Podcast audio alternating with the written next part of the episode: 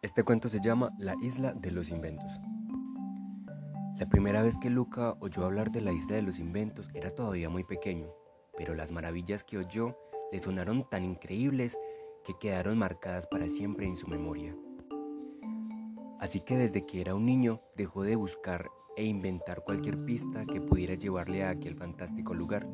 Leyó cientos de libros de aventuras, de historias, de física y de química, e incluso música y tomando un poco de aquí y de allá, llegó a tener una idea bastante clara de la isla de los inventos.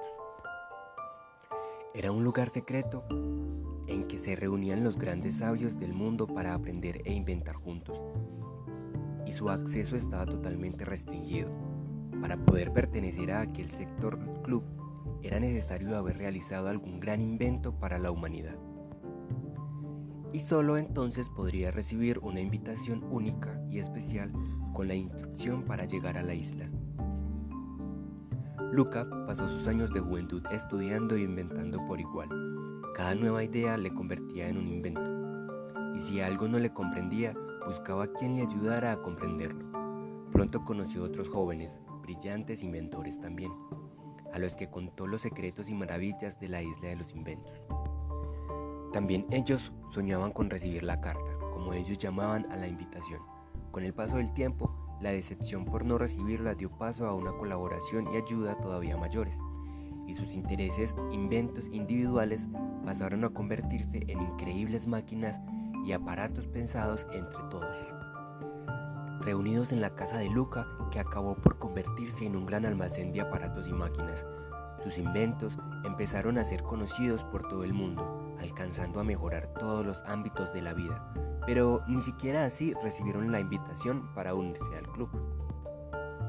Ellos no se desanimaron, siguieron aprendiendo, inventando cada día, y para conseguir más y mejores ideas acudían a los jóvenes de más talentos, ampliando el grupo cada vez mayor de aspirantes a ingresar a la isla.